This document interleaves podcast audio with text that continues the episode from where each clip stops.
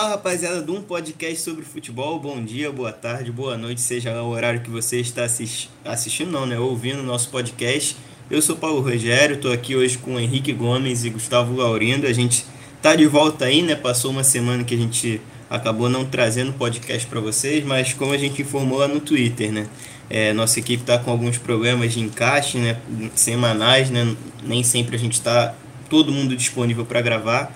Então a gente decidiu até por parar um pouquinho por enquanto com o YouTube, mas aqui, como eu disse, a gente vai continuar e trazendo o dessa edição, o dessa semana, a gente vai falar muito de seleção, né? Porque foi o que rolou durante a semana. Finalmente podemos gravar um podcast animado aqui, né, com a, com a seleção brasileira, porque eu sinceramente não lembro se a gente já tinha gravado um podcast em que eu, eu tenha tido tanta vontade assim de falar sobre a seleção brasileira, porque ontem realmente empolgou.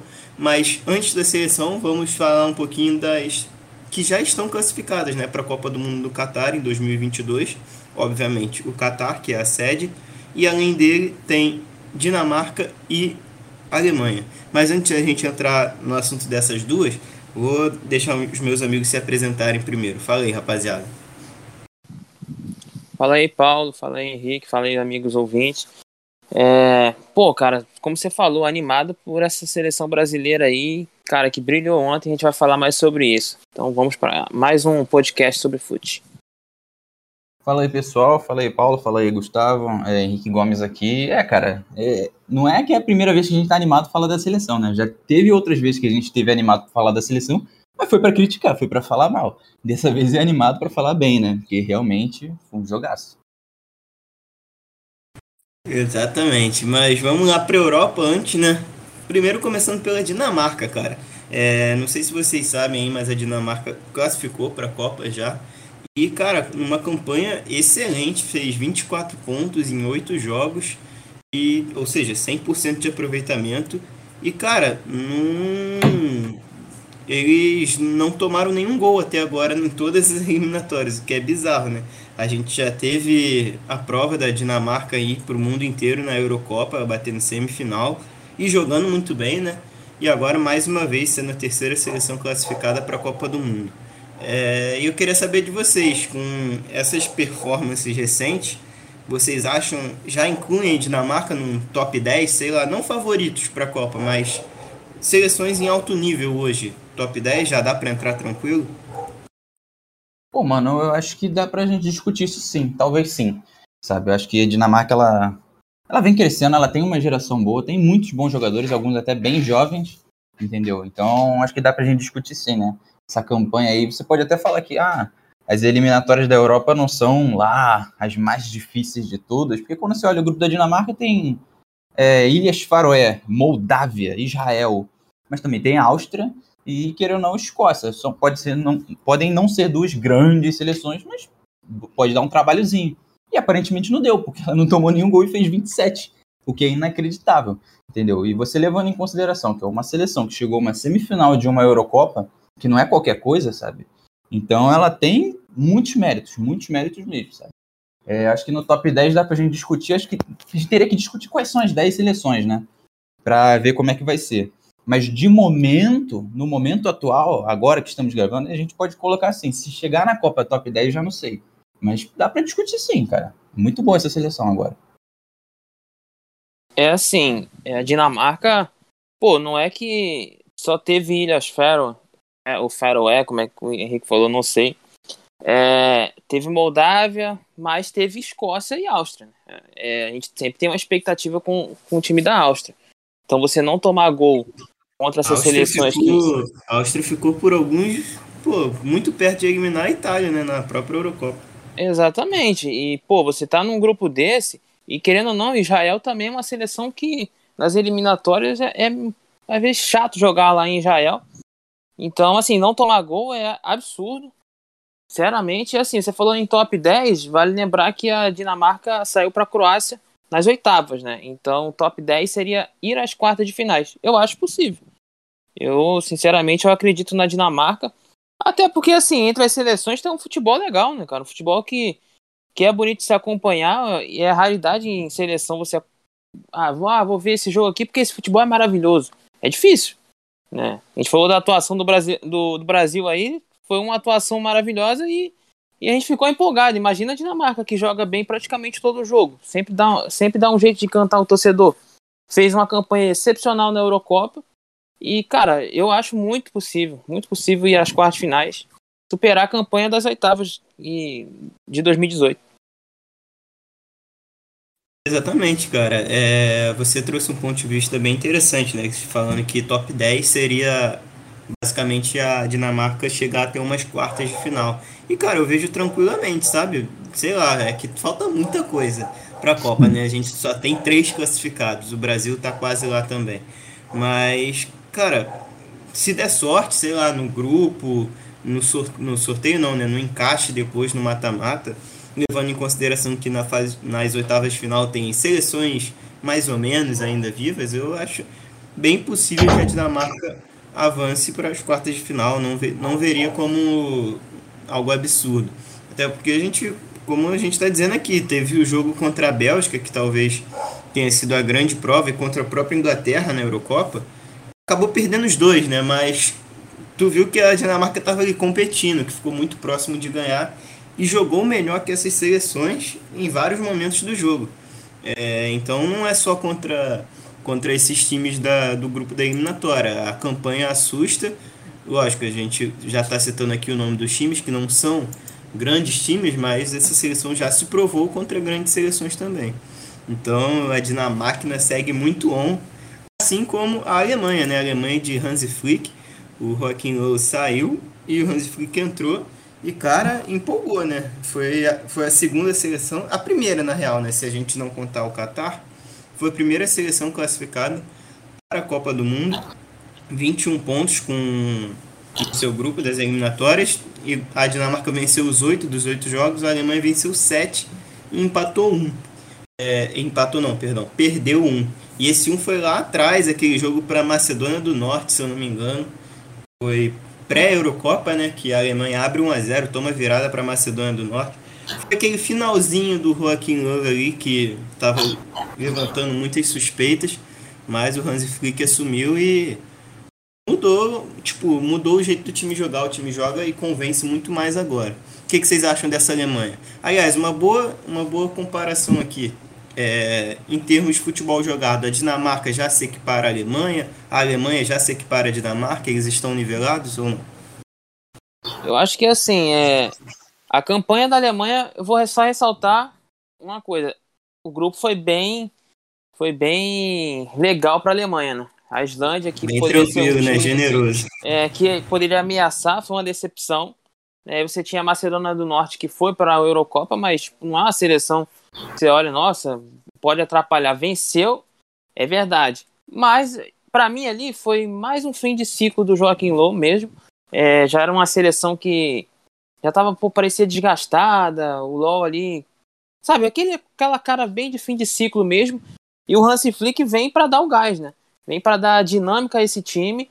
Assim, cara que tem um jogo intenso, né? Você olha aquele Bahia que ganhou a Champions, você via só a intensidade tem essa marca do Hansi Flick até hoje aí com o Nagelsmann, tanto é que ele nem vai mudar. Hansi Flick é um cara muito bom, é, chegou já fazendo muito barulho. Eu não me surpreendo dessa campanha, porque eu acho o Hansi Flick excelente treinador. E assim, você falou sobre Dinamarca e Alemanha, sobre futebol se estão nivelados. Cara, a Alemanha eu vi menos, né? A Dinamarca teve uma campanha excelente né, na, na Eurocopa, até na, na Copa de 2018 foi muito bem. E a Alemanha nos últimos anos decepcionou um pouquinho na, na Copa do Mundo, 2018. É, na Eurocopa eu esperava mais. Só que, assim, pela amostragem, eu acho que a Dinamarca tem um futebol melhor nesse momento, um conjunto mais sólido. A Alemanha vai é ter. É mais vistoso também, é. né? Eu tenho essa impressão. A Alemanha eu acho que vai ter. Eu acho que ela vai ter um futebol legal e, e só tende a crescer com o Hansi Flick.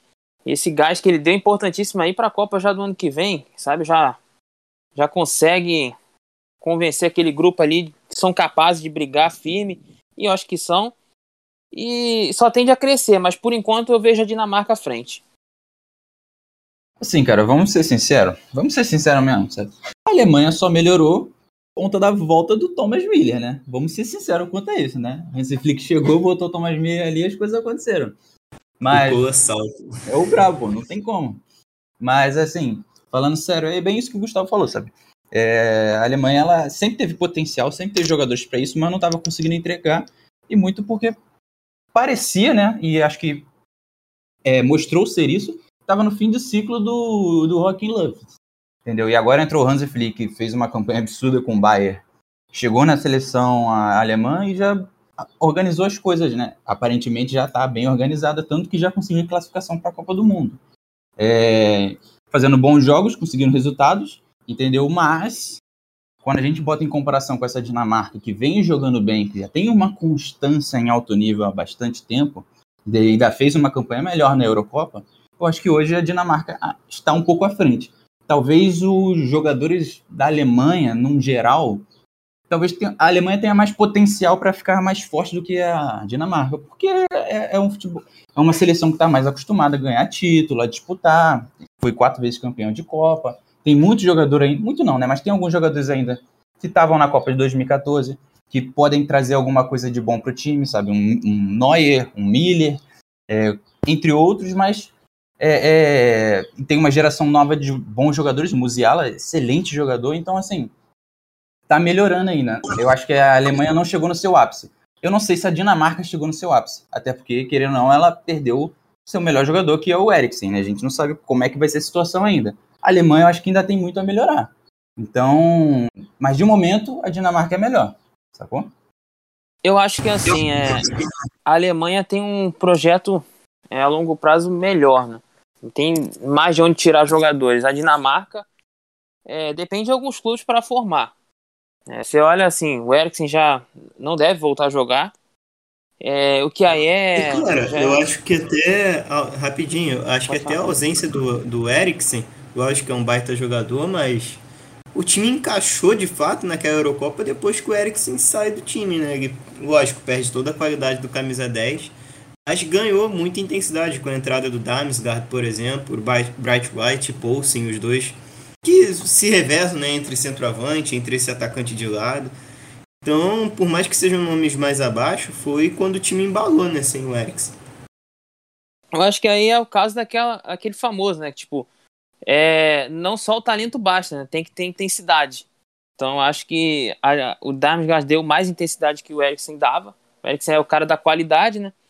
É, e assim, eu, que, eu quero ver. Eu acho que a grande chance da Dinamarca de ir muito bem é na próxima Copa.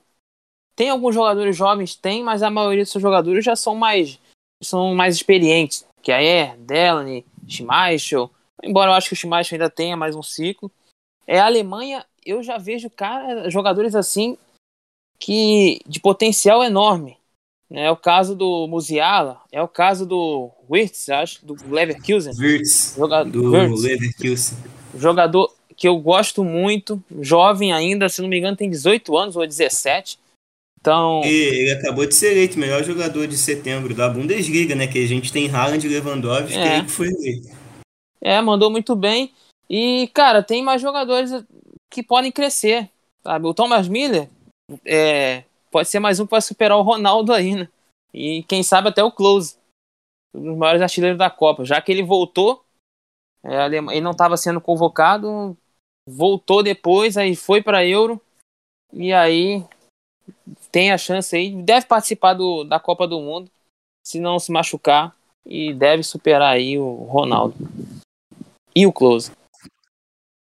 É, eu achava que ele seria esse grande favorito, né? Mas em 2018 a Alemanha foi essa decepção, né? Saindo na fase de grupos. Acho que o Miller não fez nenhum gol na Copa, estagnou, agora vai ser mais difícil, né?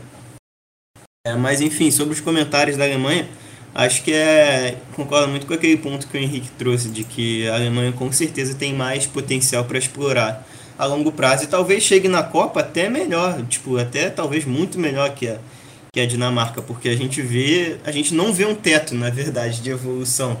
Esse time pode ultrapassar vários limites, porque a geração é talentosíssima. E, cara, o Hans Flick vai ter problemas, entre aspas, para resolver, pô. Eu não sei escalar o meio-campo da Alemanha titular. É, a gente tem ali a base estabelecida aparentemente, né? Com Kimmich e Goretzka, que foi o que o Hansi Flick usou no Bayern de Munique. Mas dali para frente tem o Nabre, aí tem o Havertz, aí entra o Gundogan, aí tem o Royce, aí tem o Sané que vive bom momento e o Kroos está machucado ainda, não sabe quando vai voltar. Quando voltar, será que vai entrar? Enfim, são muitas questões nesse meio campo ainda que é difícil escalar por causa de tantas opções boas, né? Então acho que a gente ainda vai ver muito mais dessa Alemanha, principalmente com Hansi Flick. Eu pelo menos estou esperando um salto de evolução ainda maior. É, vocês querem comentar mais algo sobre essas duas equipes ou a gente pode vir aqui para a América do Sul?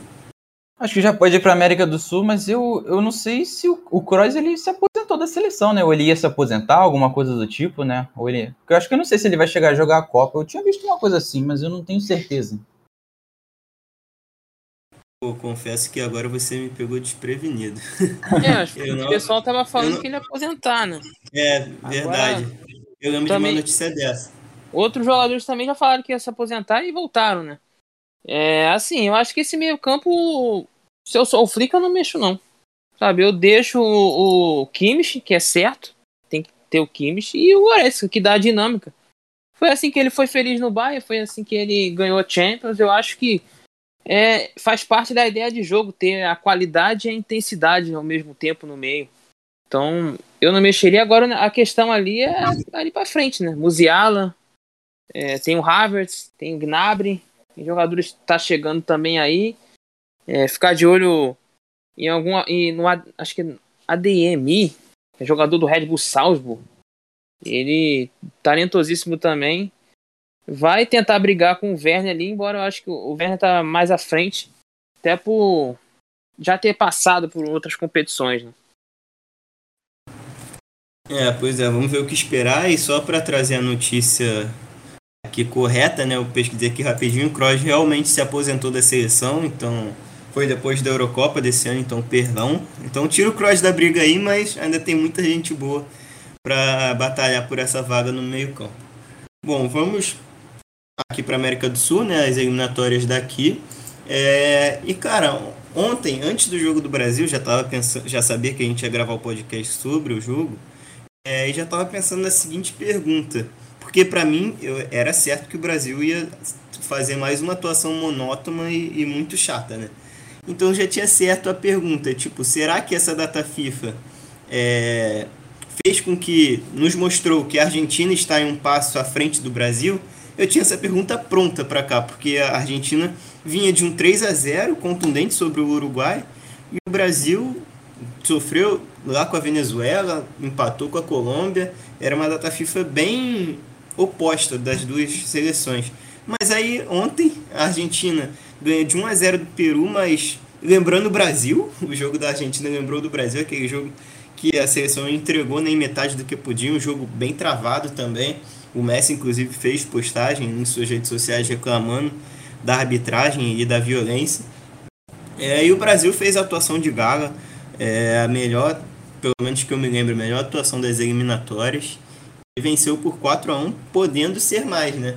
Agora eu fiquei sem gancho aqui, porque essas duas seleções inverteram de novo, né? Agora eu acho que o Brasil nos mostrou que ele realmente está acima da Argentina, pelo menos quando ele mostra tudo que pode, né? E nem sei se, nem sei se mostrou tudo que pode. O que vocês acharam aí? O que vocês têm a comentar dessas duas seleções? Em que nível elas estão? Estão próximas? Quem está na frente? Pô, mano, assim, eu vi. Eu tentei ver todos os jogos da Argentina e do Brasil nessas eliminatórias. Eu queria ver até outros jogos de outras seleções, mas é, aparentemente acontece todos os jogos todos no mesmo horário e tudo um próximo do outro, e fica difícil de ver. Então, priorizei, obviamente, Brasil e Argentina, que são as duas melhores seleções. É, é complicado, cara, falar isso, porque assim, o Brasil ele jogou três jogos. Dois ele foi mal e um ele foi espetacular.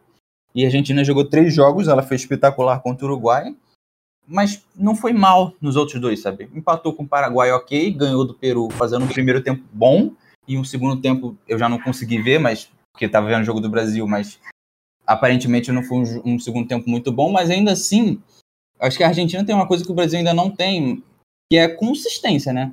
ela vem jogando bem há bastante tempo. Tanto que ela é a seleção, que agora que a Itália perdeu né, contra a Espanha na Nations League, é, ela é a seleção invicta há mais tempo no futebol, há mais de dois anos. A última partida que perdeu foi contra o Brasil na semifinal da Copa América de 2019. Então, assim, ela tem uma consistência, ela vem melhorando de lá para cá. Mas eu acho que o teto do Brasil é maior que é a da Seleção, é a seleção com maior sequência invicta. Isso. Tipo, em, em, a, atualmente, né? Já que a Itália perdeu para a Espanha na Nations League, agora é a Argentina, se eu não me engano, com 25 jogos invicta. Isso, exatamente, entendeu? Só que aí tem aquela parada, eu acho que o teto da seleção é maior que o da Argentina. Só que eu não sei é, é, quando o Brasil vai continuar jogando bem. E tem que acertar algumas coisas. Cara, esse primeiro e segundo jogo foi mal e o segundo jogo foi bem. Então a gente sabe que o Brasil pode fazer o que ele fez nesse terceiro jogo. Claro, o Uruguai é uma seleção que não vem muito bem, então pode ser uma seleção que acabe até facilitando, né? Já que a gente leva em consideração que é o Uruguai, mas, cara, o Uruguai não vem jogando bem há muito tempo. Então, bater no Uruguai, e é uma coisa que o Brasil vem fazendo há muito tempo, vem sendo algo normal, entendeu? Mas a gente esperava que o Brasil fosse mal, como você disse, porque vinha mal do primeiro e segundo jogo e acabou com o Uruguai uma grande partida, partidaça do Neymar. Descobrimos o Rafinha agora um titular, muito titular nessa seleção, entendeu? Agora tem que ver como é que vai ser. Esse Brasil jogou mais do que a Argentina jogou contra o Uruguai. Mas a gente sabe se esse Brasil vai jogar bem sempre, porque a Argentina vem jogando bem quase sempre, pelo menos, entendeu? Então é aí que tá a parada. O teto do Brasil é maior. Ele tem potencial para ser melhor que a Argentina, mas a Argentina vem sendo mais consistente, entendeu? Aí tem que ver como é que a gente vai analisar isso aí. A Argentina tá, já está bem arrumada, entendeu? O Brasil ainda não está 100% bem arrumado. Diria que muita coisa ainda, sabe? Tem muitas coisas a se arrumarem ainda. Tanto que a gente acabou de arrumar um ponta esquerda agora. Mas aí o 9? Quem vai ser o 9? O 9 eu acho que ainda não acertou. Vai ter um 9? Ponta direita, ser... né? Isso, ponta direita, isso, confundi, ponta direita. É, mas quem é o 9, como eu falei? Não acertou. O Gabriel Jesus não faz gol há muito tempo. É, o Gabriel Jesus ele fez o Mugileira fazer uma atuação absurda ontem, né? O Gabigol, não sei se ele não consegue entregar metade do que ele entrega no Flamengo, mas ele conseguiu fazer um gol, mas é o suficiente para ser titular na seleção? Sabe? Porque o Rafinha e o Neymar, por exemplo, o Rafinha só, nem o Neymar, mas o Rafinha jogou muito mais que o Gabigol. E o Gabigol vem jogando há mais tempo. O Rafinha chegou agora e já vem jogando muito. Então é muita coisa a se analisar, entendeu? Mas eu também não acho que a Argentina chegou no seu máximo. Eu acho que eles vêm melhorando e não pararam de melhorar. Só que ainda acho que o teto da seleção brasileira é maior. É assim, comparar talento, é, seleção argentina e a seleção brasileira, é, se for comparar o nível dos jogadores em mais em diversas posições, o Brasil é mais rico, né? Isso é óbvio. Mas a Argentina achou um time, achou um conjunto e, e Brasil, pelo menos até ontem, assim, na atuação que foi atípica, né? E espero que seja rotineira daqui para frente. É, para mim, o Tite não tinha achado um time do Brasil ainda. A certeza era o Neymar, é, Alisson no gol e, e alguns outros jogadores ali. É, às vezes, é, a, gente, a gente sabe escalar a Argentina, né? Do goleiro ao atacante. O é. Brasil, a gente não sabe, porque nem o Tite sabe. Ah, é, exatamente. Aí você, cara, via jogos do Brasil, você via Danilo na lateral direita, Alexandre na esquerda você ficava, pô, pera aí, né, Tite? Como assim? Que, como assim Danilo tá jogando ainda em 2021 no Brasil?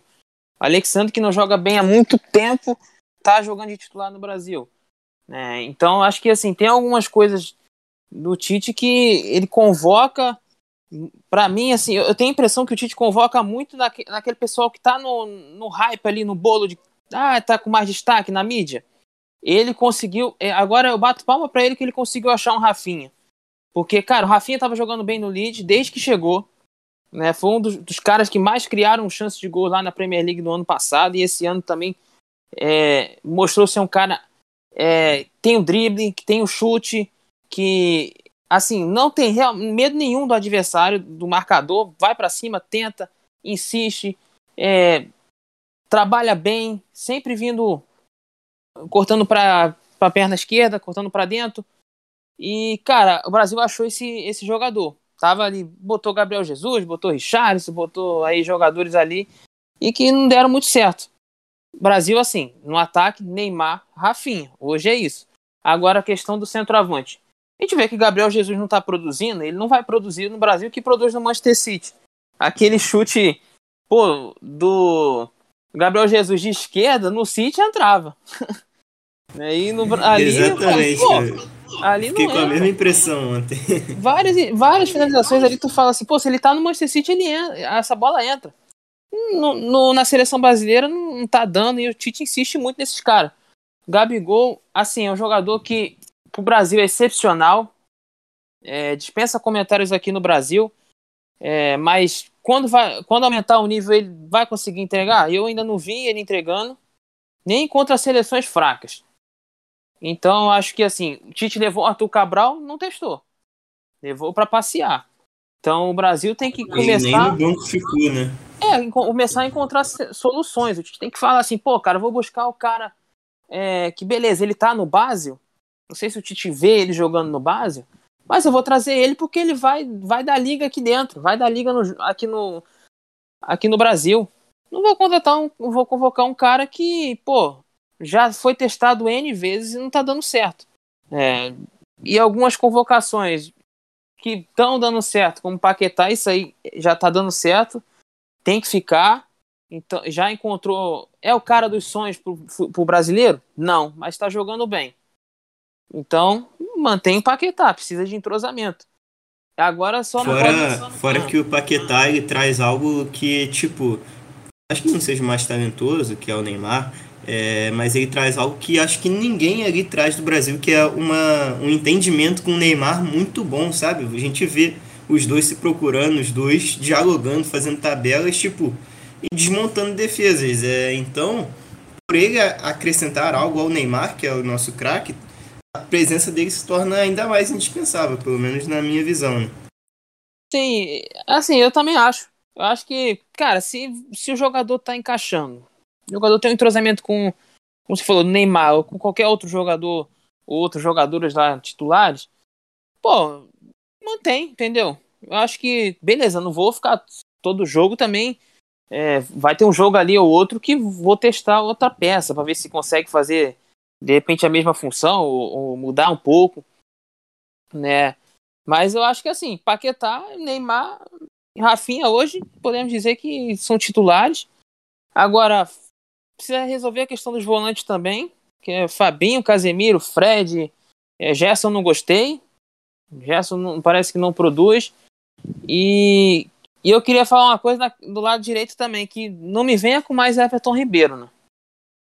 Pô, Everton cara, Ribeiro. Eu fiquei, eu fiquei chateado quando entrou o Everton Ribeiro ontem, cara. Não é nada contra o Everton, que pra mim ele nem tá, tipo, jogando tão mal assim. Pra mim ele tá. Voltou a jogar bem no Flamengo e até fez boas atuações no Brasil, mas, pô, um jogo 3 a 1 ou 4 a 1 não lembro quanto tava Pô, tu vai botar o Everton Ribeiro, cara, que já cansou de ter chance.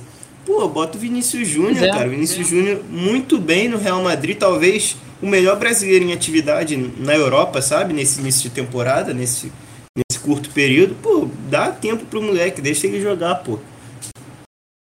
Exatamente, cara. E, e assim, pô, não me venha com Everton Ribeiro sendo convocado para a Copa do Mundo, por favor, senão o Hexa vai ficar. E se ele jogar ainda de titular, o Hexa pode esquecer. Sinceramente, nada contra ele, mas, pô, o cara não tava bem. Não é um dos maiores destaques do seu time, mas. Caiu muito, voltou a jogar bem? Voltou, mas, cara, pra seleção é muito. Me desculpa. E tem certas coisas que eu não aceito. Então, deixa Everton Ribeiro para lá, tem vários pontas, tem Vinícius Júnior, como você falou, tá jogando demais. Encontrou Rafinha, tem Richarlison. Então deixa o Everton Ribeiro jogar bem no Flamengo e até ajuda o aí. O Anthony também. O Anthony foi outra boa, boa sacada é, nessa convocação. Né? Anthony também é um, é um cara que joga na direita também, né? Entendeu? Mesma cara. Exatamente, mas teve que jogar. Teve que jogar na esquerda porque o Rafinha tava engolindo o jogo, mas mesmo assim na esquerda ele jogou bem, pô. É um cara que também eu é, consegue atuar bem nas duas pontas. Mas a preferência é na direita e aí você já tem um Anthony e um Rafinha, já fechou assim a ponta direita, praticamente. Então você tem que é, procurar jogadores que vão fechar aquela posição, que vão repor, que vai ajudar no conjunto. Então o Tite tem que começar a organizar a seleção, pegar um campinho, sei lá, de algum lugar, escrever, esboçar assim, ah, esse, esse, esse é titular. Vamos achar para outras fun funções, vamos achar em outras posições. E, e assim, cara, jogador que foi testado, não deu certo, ficar sendo convocado quatro, cinco, seis vezes, para mim não dá. Então ontem foi uma atuação maravilhosa do Brasil. Bato palmo ontem para a atuação do Brasil. Neymar jogou bem. É, Brasil todo, né? Rafinha, então, nem se fala, um jogador que foi brilhante ontem. E Paquetá também. Fred jogou bem, Fabinho, todo mundo. Todo mundo tá de parabéns e espero que seja daqui para frente atuações boas. Não precisa nem ser atuações iguais de ontem, sempre. Mas que tenha consistência. Coisa que a Argentina tem.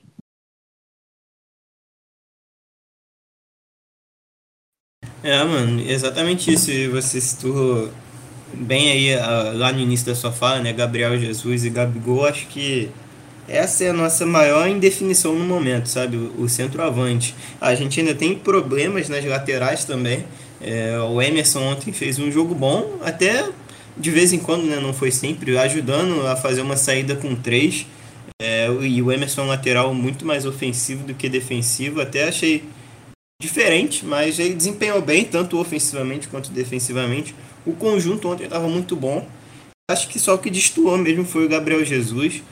É, perdeu muitas chances. O primeiro tempo dele foi bem ruim. Teve momentos que bateu uns 20 minutos de jogo. Acho que eu não tinha ouvido o nome do Gabriel Jesus. É, e não é culpa dele em si, sabe? É também, mas parece que a posição ali ninguém dá certo, cara.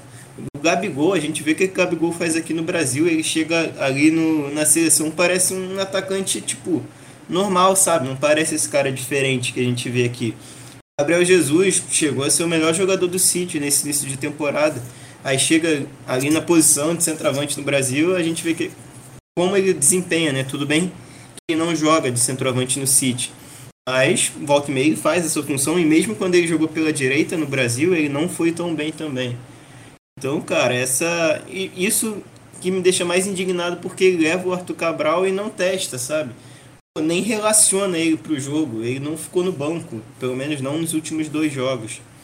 Então, cara, você já deu bastante minutagem pro Gabigol, já deu pro Gabriel Jesus, nenhum dos dois foi unânime até agora. Pô, você levou o Arthur Cabral pra quê, cara? Deixa ele jogar ali, o jogo tava 4 a 1 pô, 3 a 0 3 a 1 Pô, pelo amor de Deus, estava muito mais do que encaminhado. Deixa o cara jogar, vai, vai até se sentir mais leve uma estreia desse jeito. Não vai se sentir pressionado, time solto. Essas coisas que eu ainda fico indignado, mas tenho que dar o braço a torcer que ontem melhorou muita coisa. E tomara que esse jogo de ontem seja um norte a partir de agora. Né?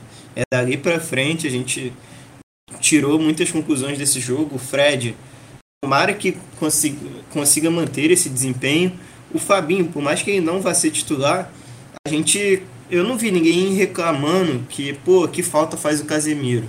Por mais que o nível dos dois, para mim, o Casemiro tá acima e bem acima, por mais que o Fabinho seja um ótimo jogador, acho que o Fabinho fez aquilo que a gente sente tanta falta, sabe? Igual no jogo contra a Bélgica. Pô, no jogo contra a Bélgica é um exemplo claro que a gente sentiu falta do Casemiro. Todo mundo falou, pô, se tivesse Casemiro, se tivesse Casemiro. E nessas três datas FIFA, nessas três, nessa data FIFA, nesses três confrontos, ninguém sentiu falta do Casemiro. Por mais que o nível tenha caído, o Fabinho desempenhou bem. Então, é bom ver esses caras respondendo. Rafinha na, na ponta direita, nem se fala, já ganhou a vaga. É, a gente tem algumas dúvidas ainda, mas acho que o jogo de ontem nos deu um norte bem legal. É, cara, o jogo de ontem deu um norte, mas é como você disse, ainda tem vários problemas né, a serem resolvidos e muitas de, muitos deles o Tite poderia tentar remediar e ele não faz, né? Ele botou o Rafinha agora, depois de, assim, tudo bem, assim, o Rafinha não é um jogador conhecido do grande público, eu, eu particularmente não assisto tantos jogos do Leeds, é, mas ele é o técnico da seleção, ele tem que avaliar esses jogadores há bastante tempo. O Júlio, por exemplo, aqui do nosso programa, que não tá gravando, mas Júlio, ele, ele, há um bom tempo ele fala, pô, o Rafinha, né? O Rafinha podia ser convocado, não sei o quê. Talvez eu não. O que o Júlio, o que o Júlio deve ter tido de orgasmo nessa data FIFA é brincadeira. Não, é, com certeza, deu. Mas o que eu tô falando é, tipo, pô, o Júlio, ele, por exemplo, ele, já, ele vê o Rafinha, ele acompanha mais, há mais tempo, né? Ele já vem falando, pô, podia chamar o Rafinha antes. E realmente, podia ter chamado o Rafinha antes. O Anthony, outro jogador muito bom, que fez um, aproveitou bastante essa data FIFA. É, poderia ter sido chamado antes. Tem vários jogadores que poderiam ter sido chamados antes. E o Tite sempre insistia nos mesmos, entendeu? E agora ele deu a chance pro Rafinha, deu certo. Deu a chance pro Anthony, deu certo. Poderia ter dado a chance para outros jogadores. Arthur Cabral. Deu também ali pro Fabinho, mas o Casimiro não tava, né? Então tinha que jogar. Apesar de qualquer jeito o, o Fabinho ele vai ser o substituto direto do Casimiro. É, o Emerson Royal, ok, teve um jogo ali, mas poderia ter aproveitado mais. O Arana jogou a primeira partida e não foi muito bem, mas a seleção brasileira inteira não foi muito bem. E Pô, aproveitado. Arana, bem lembrado, vou te interromper de novo rapidão. Ontem fiquei Pode? puto também porque o Arana não entrou. Porque, cara, eu quero ver esses caras que, tipo, a gente sabe que tá jogando muito bem no clube na seleção, igual a gente pediu tanto o Gabigol, o Gerson, que concordo com o Gustavo, também me decepcionou. Então, tipo, eu quero ver o Arana também, sabe? Então, tira o Alexandro, tirava ontem, bota o Arana, testa o time, o jogo.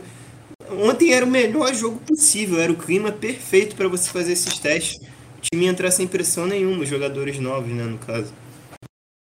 Não, é, com certeza, pô. É por isso que eu tô falando, porque assim, é, o primeiro jogo foi o que você falou, não teve um bom clima, não foi bem. A seleção inteira foi mal.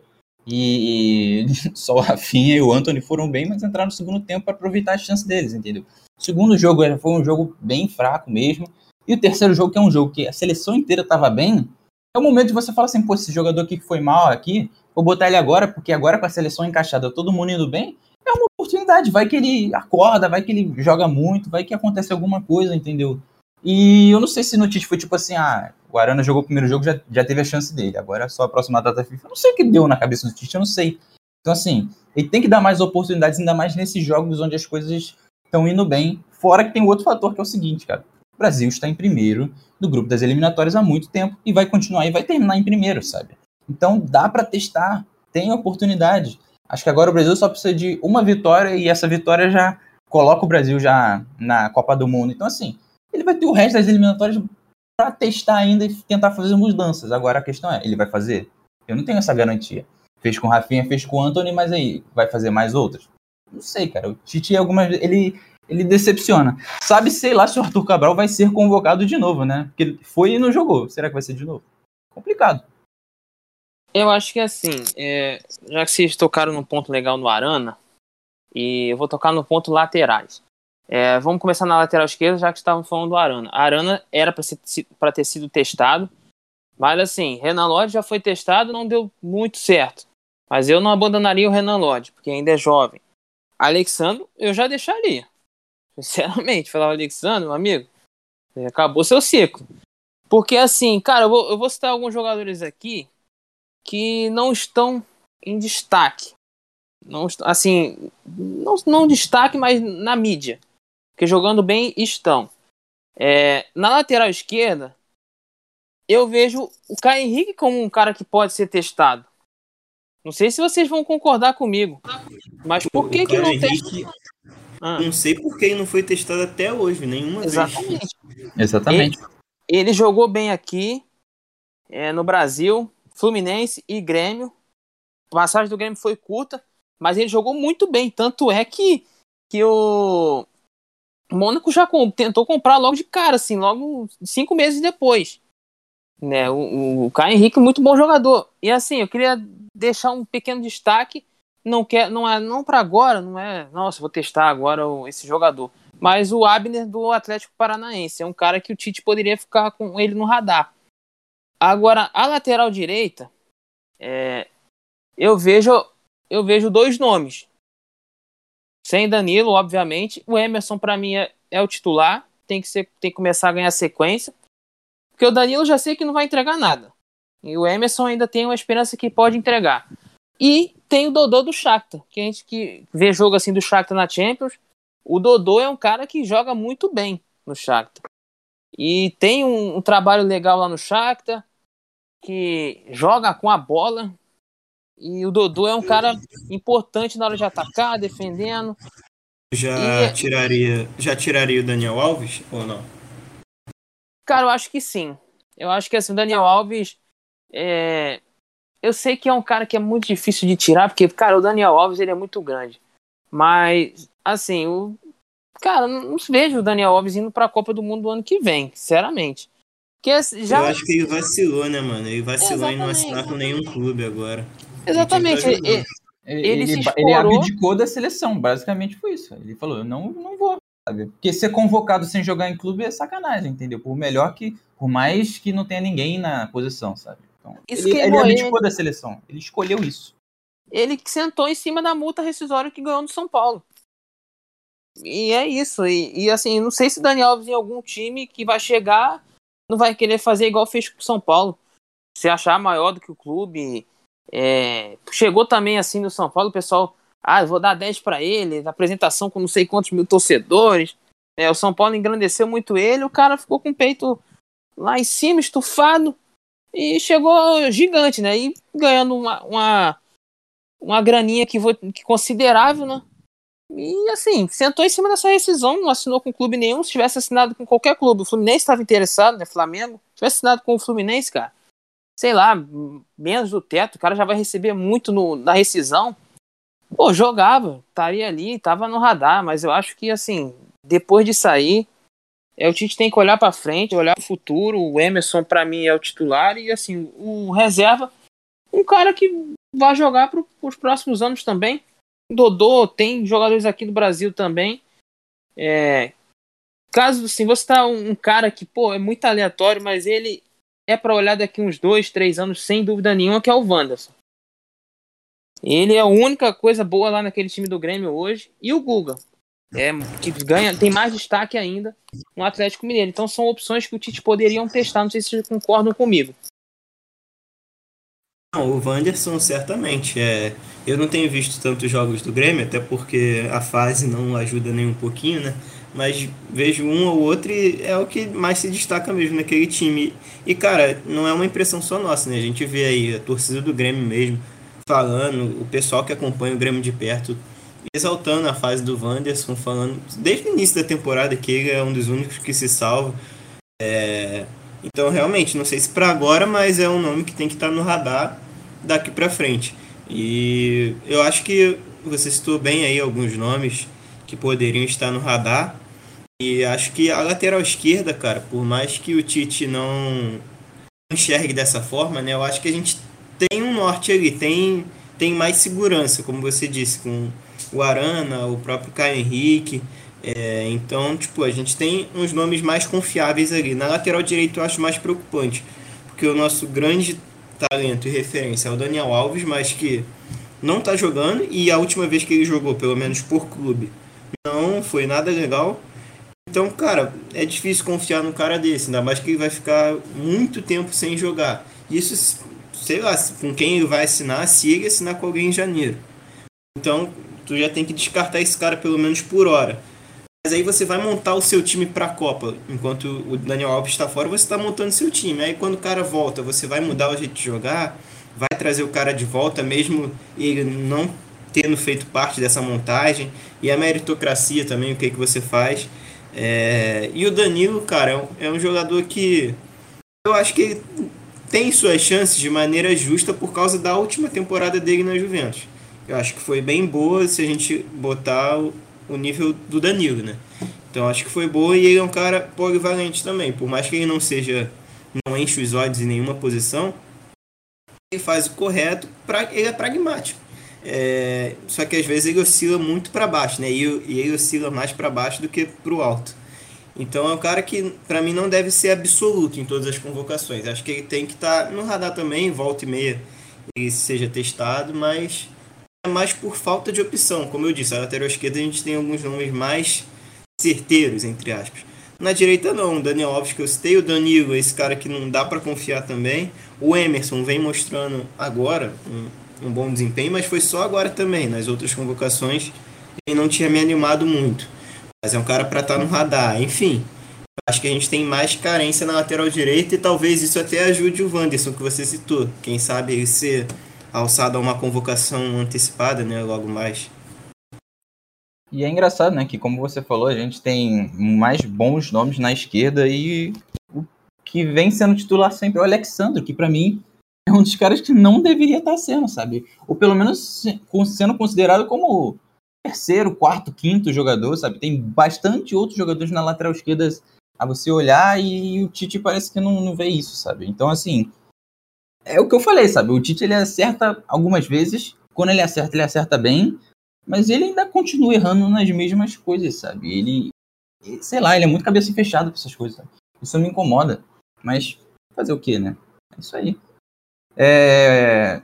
Só queria falar uma outra coisa, né? A gente falou das laterais, eu não sei se tu vai falar alguma coisa das laterais ainda, Gustavo? Tu parece que vai falar? Falar do, do Alexandre, que Show. assim, Alexandre e Danilo são dois caras que. O que incomoda muito neles, pelo menos para mim, o que me incomoda mais, é a presença sempre certa. Sempre, cravando. Exatamente. A vaga cativa, né? Então isso incomoda o torcedor brasileiro que já começa a pegar um ranço do jogador desnecessário. É porque tu vê o cara que tá ali, joga todo o jogo. Às vezes ele consegue ter um jogo ok, outro jogo ele vai bem abaixo. Cara, o jogo bem abaixo vai irritar mais o torcedor do que a, atuação ok dele. Né?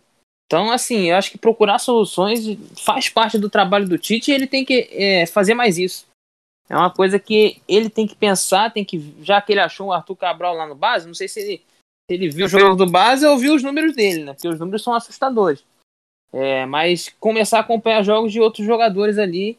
É assim, rapidinho do Wanderson, o Wanderson vai complicar ele é se o Grêmio cair, né? Então acho que o pessoal vai ficar olhando assim torto, né? O cara vem da Série B para jogar na, na, na seleção brasileira, eu não acho que é para agora. Eu acho que o Guga tá mais à frente. Então eu acho que é isso que eu tenho para falar nas laterais. É, cara, é...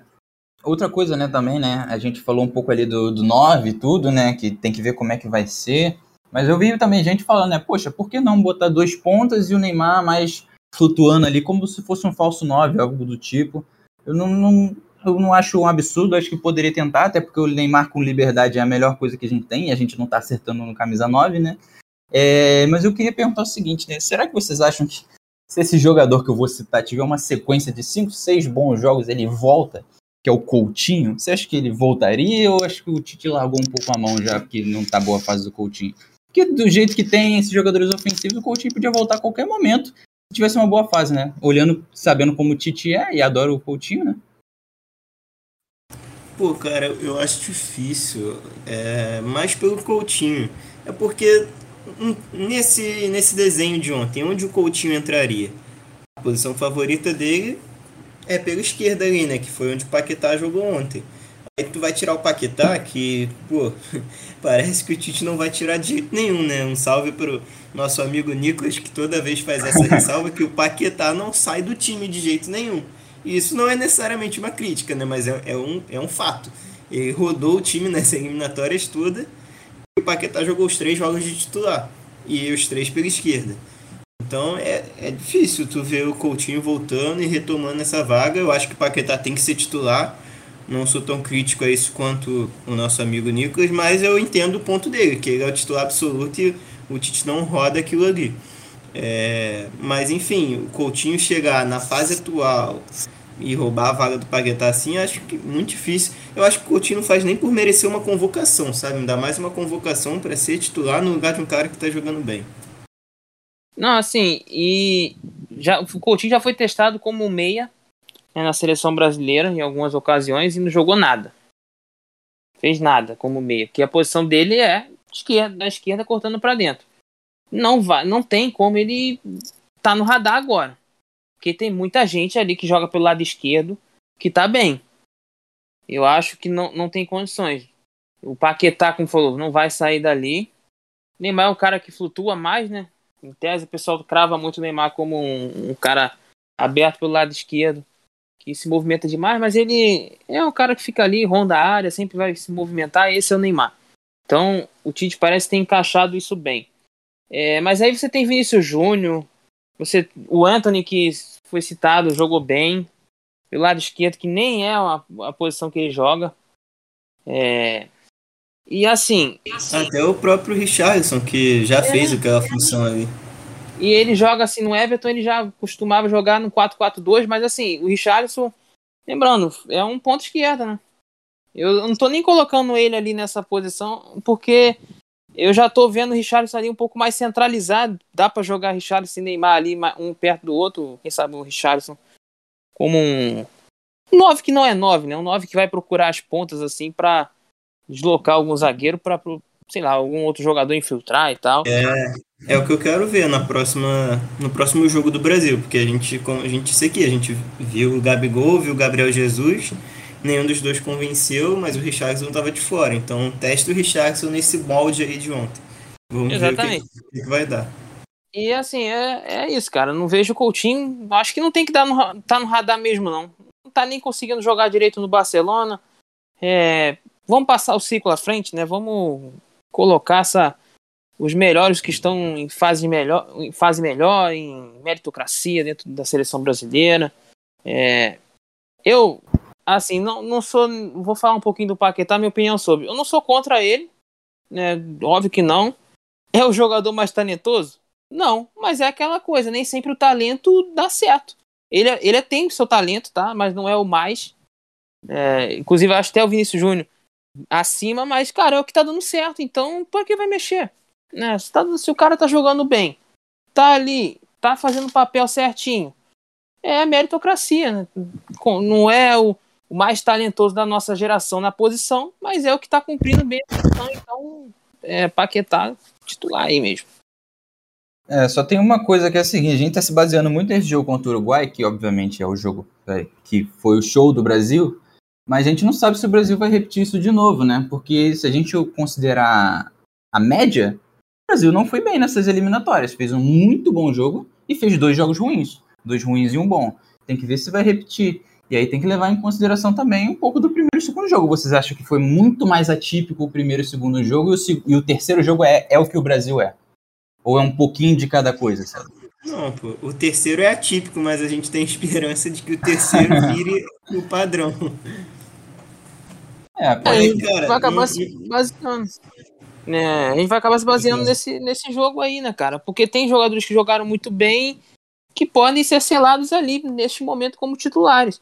Né? E, e já a partir desse jogo, a gente está projetando que o Brasil vai encontrar é, jogadores e fechar o time para chegar na Copa com o time pronto.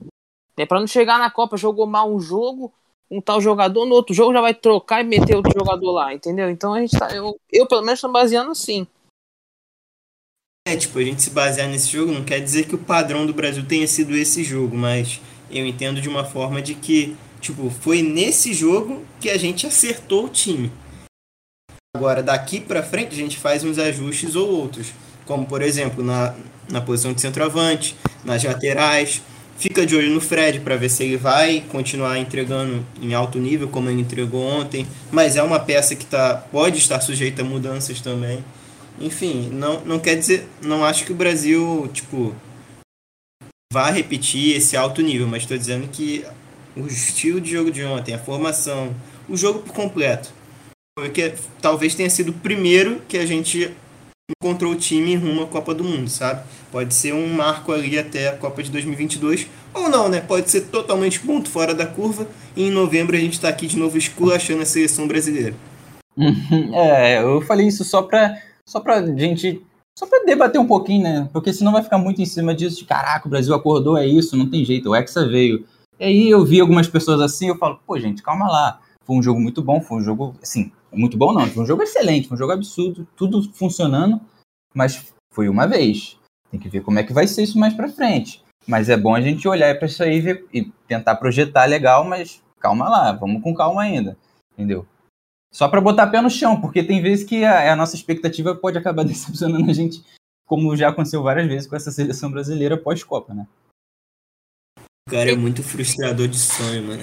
Pô, desculpa, cara, desculpa, mas é porque ela, a, a, a, seleção que me frustrou primeiro, para depois eu frustrar é, a expectativa. Pô.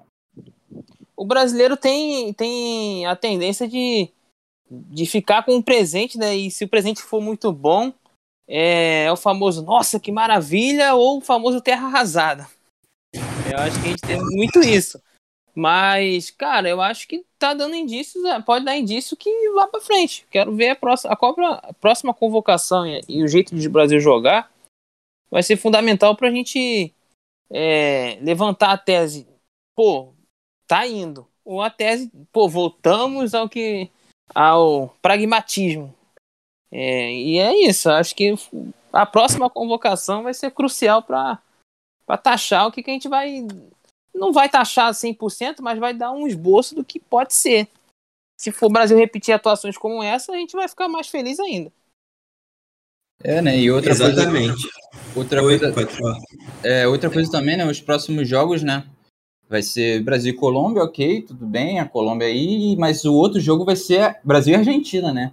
E aí sim, eu acho que a gente vai, vai ver se isso tudo que a gente está projetando aqui vai realmente acontecer, né? Que é realmente pegar um adversário forte. É o adversário mais forte dessas eliminatórias, seria a Argentina, as duas melhores seleções, entendeu? Porque o Uruguai, como eu falei lá atrás, o Uruguai não vem bem há muito tempo, o Uruguai vem sendo freguês do Brasil há muito tempo. Então o Brasil fez o que tinha que fazer: golear, jogar bem, ir pra cima, acertar tudo, e foi um jogo para acordar. Mas aí agora a gente vai ver realmente assim, pegar a Argentina, né, que é o nosso adversário mais forte, para ver como é que vai ser. Ganhou da Argentina, jogou bem contra a Argentina, até não ganhou, empatou, mas jogou bem, tentou, buscou. A gente vai conseguir ter a prova final ali, né, com eles. Exatamente, isso que eu ia citar também. Além da Argentina, como tu disse, a Colômbia. A Colômbia que talvez seja tipo a outra força ali, depois de Brasil e Argentina. Tá ali junto com o Equador, talvez. Mas a Colômbia acho que tem mais talento, né? Então, são dois bons testes da seleção em novembro, na próxima data FIFA. Iremos comentar aqui também, seja com o ânimo de hoje ou com o desânimo das outras atuações. Estaremos aqui. Enfim, algo a acrescentar de vocês ou não? Que não, cara, acho que a gente já falou bastante dessa, desse Brasil, entendeu? Já demos as nossas expectativas, as nossas projeções, né? Vamos ver como é que vai ser e acho que até a próxima vez que a gente for falar de seleção brasileira vai estar o Brasil, ah, já tá na Copa, vai estar bem, pelo menos eu espero, né?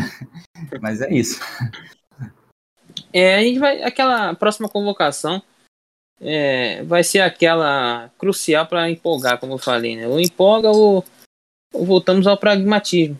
É, o Brasil viu ontem que tem de onde tirar, então tem que começar a seguir a partir de ontem já começar a olhar para o futuro olhando com a atuação de ontem. Um time praticamente aí com esboço de algumas posições, como já falamos aí, e outras que podem que pode ter outros jogadores sendo testados. Nada melhor que o É. Brasil como a Argentina, né? É, pois é, o melhor teste está por vir aí. E é isso então. Vamos ficando por aqui. Mais uma edição de um podcast sobre futebol, edição semanal, repercutindo a data FIFA, né? Pelo menos os, os últimos acontecimentos da data FIFA.